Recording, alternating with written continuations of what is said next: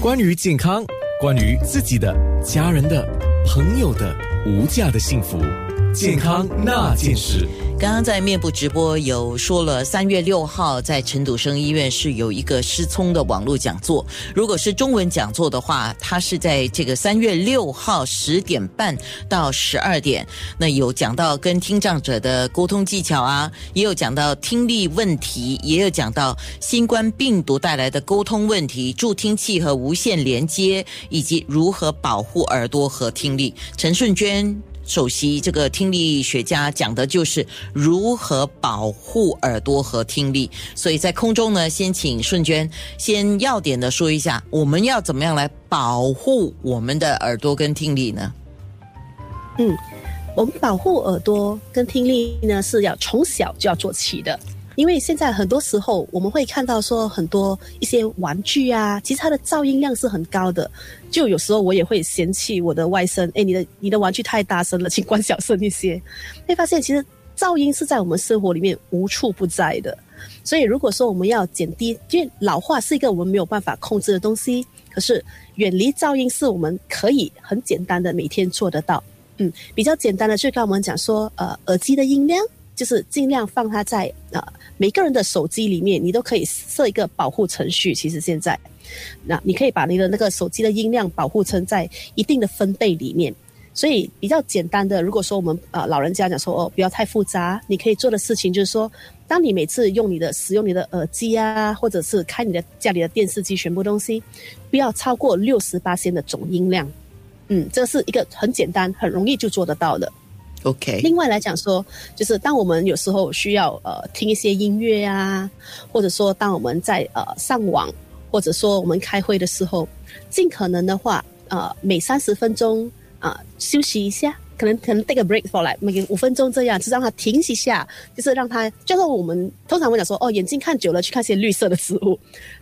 耳朵来讲说，OK，我们没有去，我们没有去听一些特别的，你可以去听一些比较抒情的，可能说一些比较自然界的声音啊，或者只是很单纯的把耳机拿下来，让它休息一个五分钟，嗯，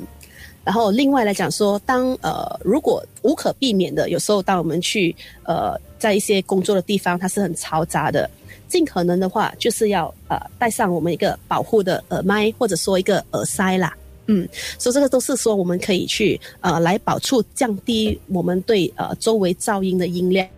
嗯，而当然耳塞也是需要说如何正确的使用啊。让我卖个关子，如果说你星期六有时间的话，我会呃可以看到那个如何是如何佩戴那个耳塞，嗯，来帮助我们对跟那个噪音就如何减低那个音量。因为当我们可以减低噪音的音量的时候，它其实就可以很很有效的保护我们的耳朵。嗯，在我的面部直播的说明文，还有就是在我做这个健康那件事节目的预告，我都有把这个讲座的报名情况，因为都是网站的啊，空中讲啊，你这听到很辛苦啊，所以你可以到面部上去看啊。那我觉得这个时候，我还是想瞬间再重复一个东西，刚才因为我们在面部直播有讲到，可是我觉得这个讯息对很多听众来讲太重要了，就是一个你觉得你耳朵没有问题的人。忽然间有一天，如果你发现你的一边耳朵听不到啊，这个你要注意。来，请顺娟讲。对，它有一个是属于说呃炎性而引引起的那个听力损失，通常它会它它是属于说毫无症状。大部分人会讲说，哎，我突然间发现我早上睡醒，突然间我的一边耳朵就听不见了。很多时候我们的心态就是说，呃，我先等个一两三天，看它会不会自己好回。如果他不好了，我才去看医生。可是对于这个耳内里面的发炎的情况，它有一个黄金七十二小时，就是在当当它事情发生的三天里面，我们要属于说是是属于要去向医生，医生会给你一些药物。这个为什么我们讲说那个黄金七十二小时，是因为说研究出来，当你们如果说是在这个七十二个小时里面得到它的治疗，它的康复率是很好的。而如果我们 miss 掉了这个